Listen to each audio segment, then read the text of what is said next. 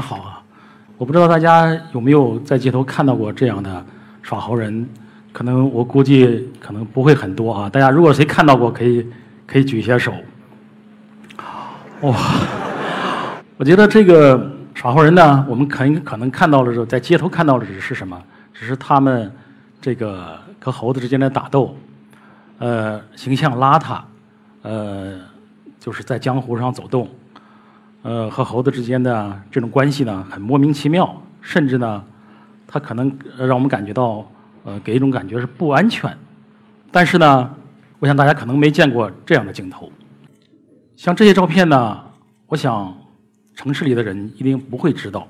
像这样的人一种生活，城市的人也不一定知道。所以今天呢，我就想讲一下这些草根人的一种生活方式。其实我那个，呃，在九四年的时候就做记者，在河南那个做那个《经济报》的记者，后来又做《法制报》的记者，后来做《人口报》的记者。我拍这么多的这这样的就是草根的照片呢，其实有有一部分和我做记者有关系的，尤其是我在做《法制报》的时候，九七年到零零年这之间的时候，呃，《法制报》大家都能知道，和公安呐、公检法打交道，和老百姓打交道。我当时的也是和老百姓打交道多，和公检法打交道，看到了很多中国改革开放中很多出现的一些民生问题。曾经呢，我去调查过一个我们县里头的1.2亿的扶贫款消失的一个调一个调查，一个写了一篇报道，结果呢，后来被我们总编就给 pass，就是这个不能发。去调查过一个孩子的非正常死亡，事实都真相，但是不立案，然后不去追究。我把它写出来以后，也是，你给我闭嘴！我当时我就想什么？我觉得这个作为一个摄影记者，把一种社会责任加在摄影上边，我觉得是太承担不起了。我我自己都无法承担这个内心的压力。我看到一对夫妇，他儿子死了，跪在我的面前，他说：“求你来给我伸张正义。”我真的是内心 无法承受，哦，后来我就说算了，我就不做记者了，我做自由撰稿人，然后我去看一看这些人的背后的生活是什么样，为什么是会这样，然后把我就把我的镜头呢转向了一个民本的一种生活场景，民本的一个生活状态，我就做了两年的自由摄影师，然后去拍大量的老百姓的生活。而且我发现媒体呢特别愿意用这种方式把这个老百姓的本质生活展现出来。就是在在一零年的呃零二零零一年的时候呢，我在街头那个去拍照，我就发现有几个人呢，就身上背着猴子，但因为天很热，六月份的时候背着猴子在赶路，我骑着摩托一闪而过，我说我就马上想，这个人为什么背着猴子呢？是不是有问题？就是一种敏感，职业的敏感。然后我就调摩托车去追他了。追上他们以后，我就问我说：“你们是哪里的？”他说：“我们是河南新野县的。”我说：“你们要干什么？”他们要我要扒火车。我说：“扒火车干嘛？扒火车去耍猴啊？”然后我说：“为什么要扒火车呢？”他说：“夏天的时候我们会往到东北去，因为东北凉爽，猴子会干活。冬天的时候我们会扒火车到。”广东去，因为那地方暖和，猴猴子猴子会表演，他们就像候鸟一样。这就是我遇到的一个第一个耍猴人葛红星。当时我就给他讲，我说是这吧，我跟你们一块儿扒火车行吗？他说不行，他说你看你穿的衣冠楚楚的哈，这个这这这个不可能跟我去去去扒火车去想去受这个罪。我说是这吧，我一定跟你去，你别不相信我。他说我还真不相信你。我说是这样吧，我们这个。约定一个时间，呃，你什么时候回来？他说我们秋天的时候就回来了。我说秋天时候是这样，我到你们家去找你去。然后呢，你咱们聊一聊，看看你的生活什么样。我说我就想看看你们的生活。然后他就跟我说了，你到哪儿去找我？然后我们就秋天时候去了，结果路上发生了车祸，呃，车也受伤，人也受伤，就没去成，就改到零二年的时候我们去了。然后到这个村里头呢，就。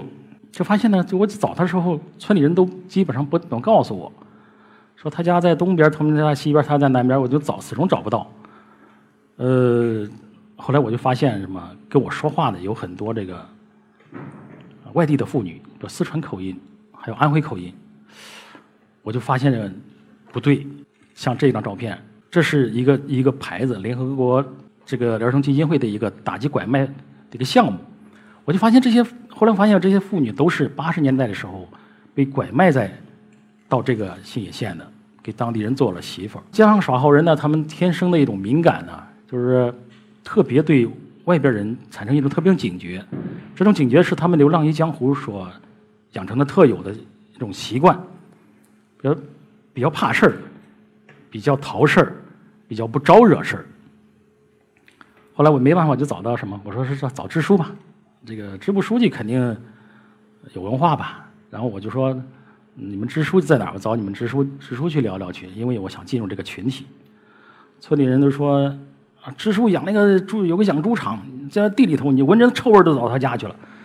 我 我说这个，后来我就找他家去，然后支书呢就把我。一个养猴场的老板给我找来，我和猴场那个老板在他们村里谈话谈了七天，七天之中就是为了和他们之间沟通，为什么消除他们对我的不信任？啊，后来呢，他就把这个耍猴人杨林贵给我找过来了，这就是那一年的杨林贵，十二年前的。然后杨林贵我就告诉他，我说杨林贵，我跟你一块儿去扒火车去，你愿意吗？杨林贵说，不是我愿意不愿意，而是你愿意不愿意。啊，你你能想到扒火车是什么样吗？我说我想象不到。我说但是我说你敢去，我就敢去。然后后来我们和杨我和杨林贵达成了协议，说他在十一十一的时候，我十一月底的时候出发的时候，他会给我打电话。我跟他一块儿扒火车到成都去耍猴，看看他们的生活到底是什么样。然后杨林贵就后来就给我打电话，二十三号，在零二年的十月二十三号给我打个电话。我当时啊。呃，非常犹豫。你们想到扒火车会什么样吗？你们看一下，扒火车是什么样？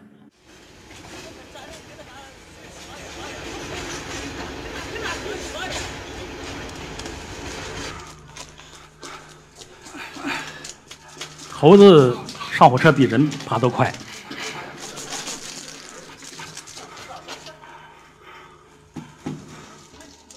大家看到没有？上边的是三万七千伏的高压线。那个要碰着的话，瞬间可以把人烧为灰烬。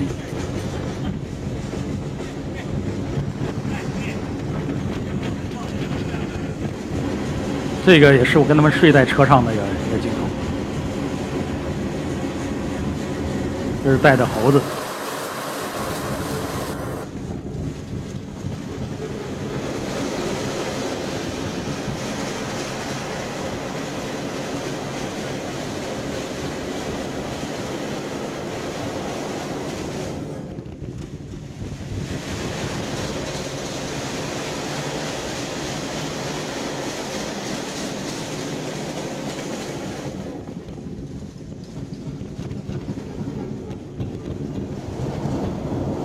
因为要选一个好的镜头，很不容易，这个也是很冒险的一个行为。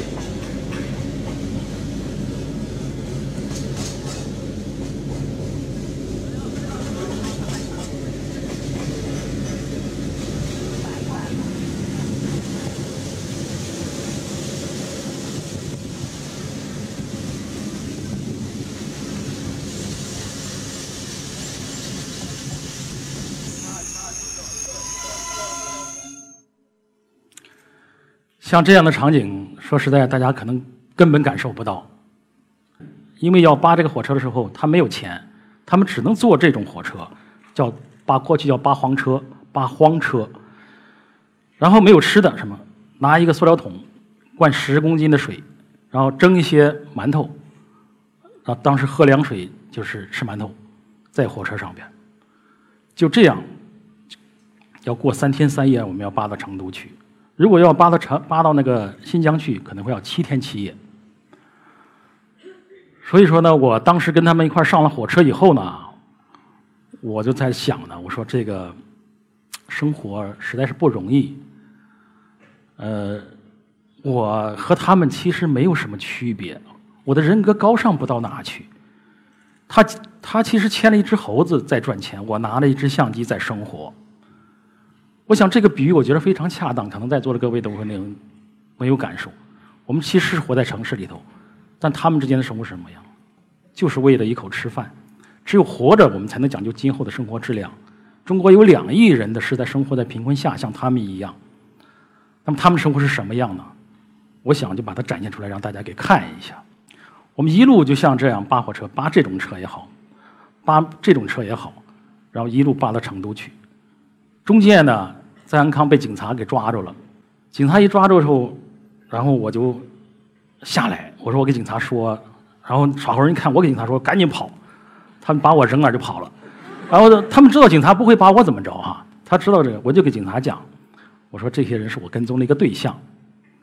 呃，我要看看他的生活。他说你你是不是也有病啊？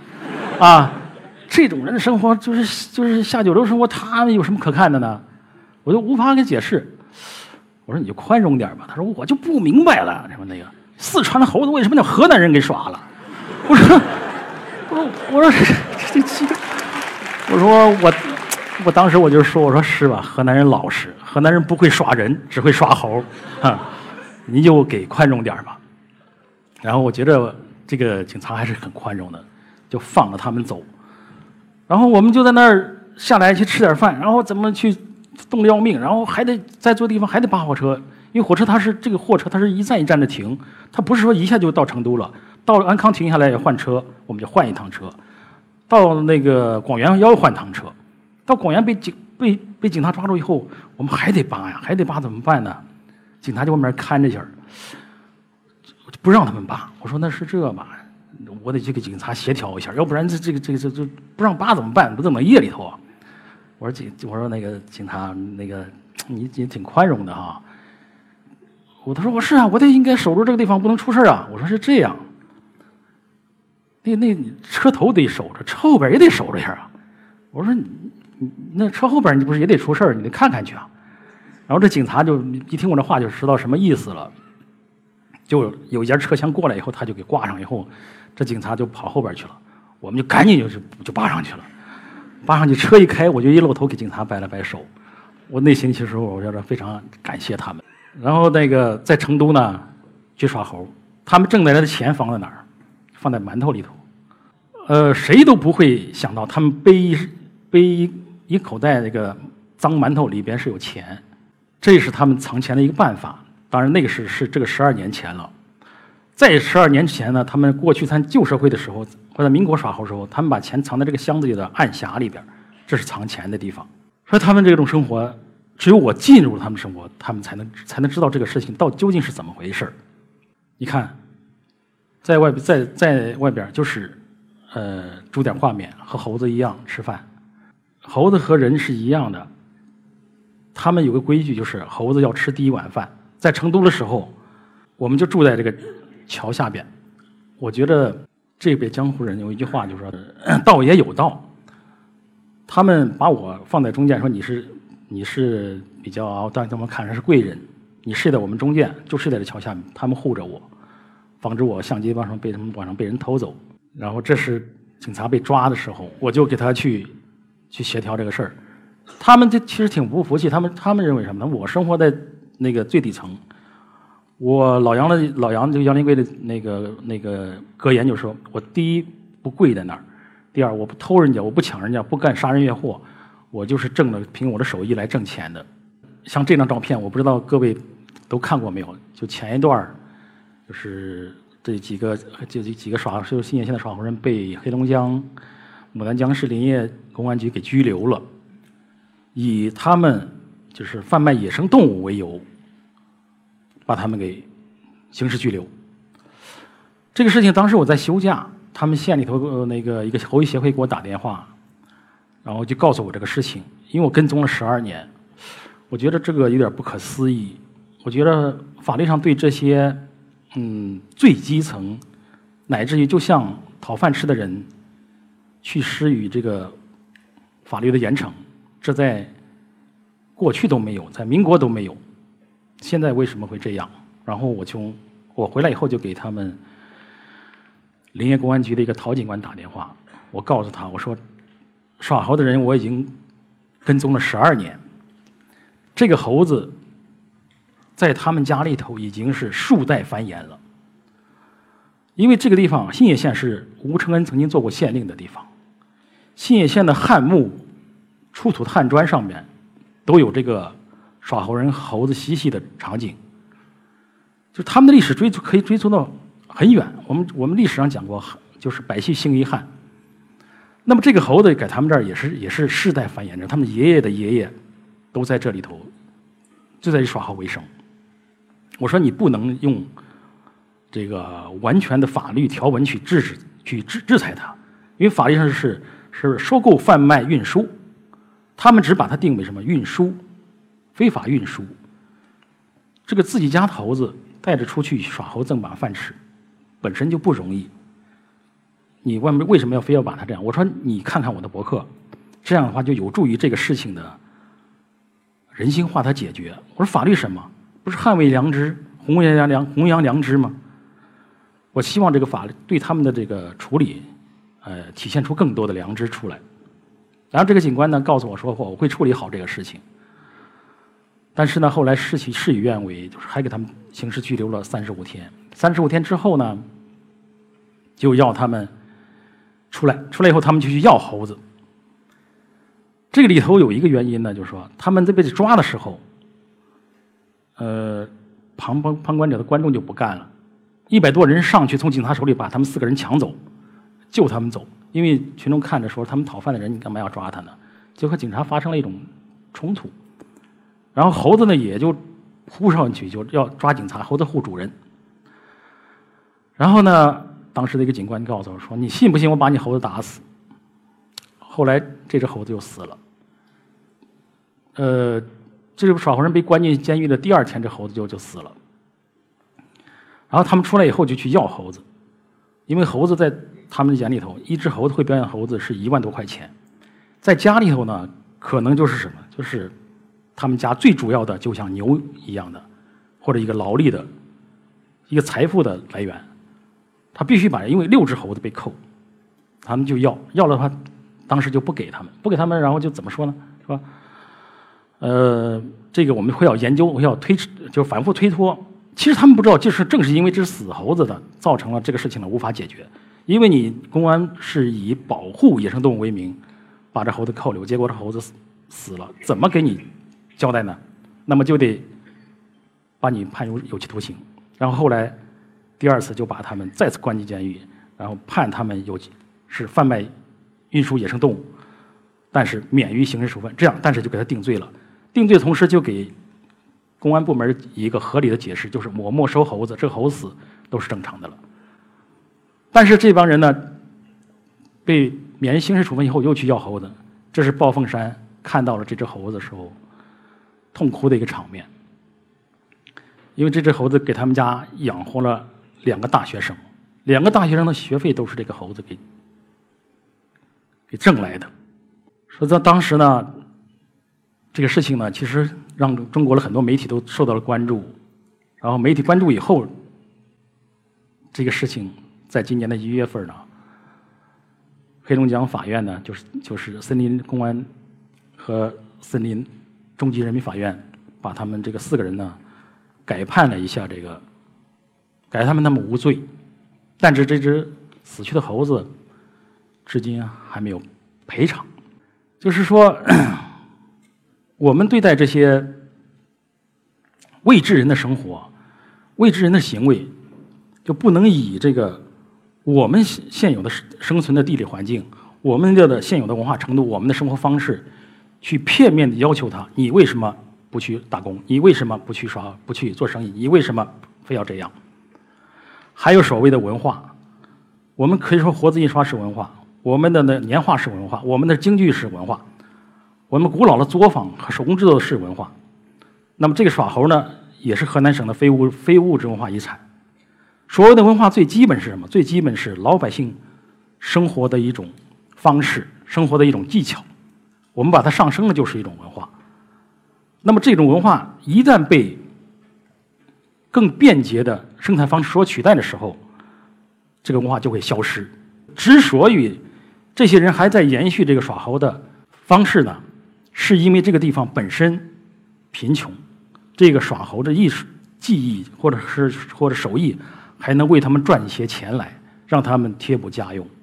他们对对待猴子是这样的，他们最多人美国人告诉我，就是说不光是杨林贵，还有当然有教那个女耍猴人，然后他就告诉我说，猴子对我们家是有恩的，我们不能不知道感恩。猴子死的时候，我们要给他穿上我们自己的衣服，埋在我们的自己家的地里面，这就是他们的一种一种生活方式。我想大家可能不会想到。这样，像这个选题呢，其实是我自己拍摄的，呃，大概十几个人，就是关注人类的选题的一种其中之一。我再讲一个，像这个，大家可能也会看到西部买妻的一本书上，这个我跟踪了二十年，从这个孩子十八岁时候，他有小儿麻痹，因为在当地找不到老婆，家里人都愿意去，就就忙着张罗着给他找媳妇儿，但是就不好找。后来找好不容易找了一个，就是得过大脑，小时候得过大脑炎的，就这个，然后结了婚了，但是不跟他上床睡觉，那怎么办呢？这是安定，放十几片安定让他喝，就希望能把这个房给圆圆房。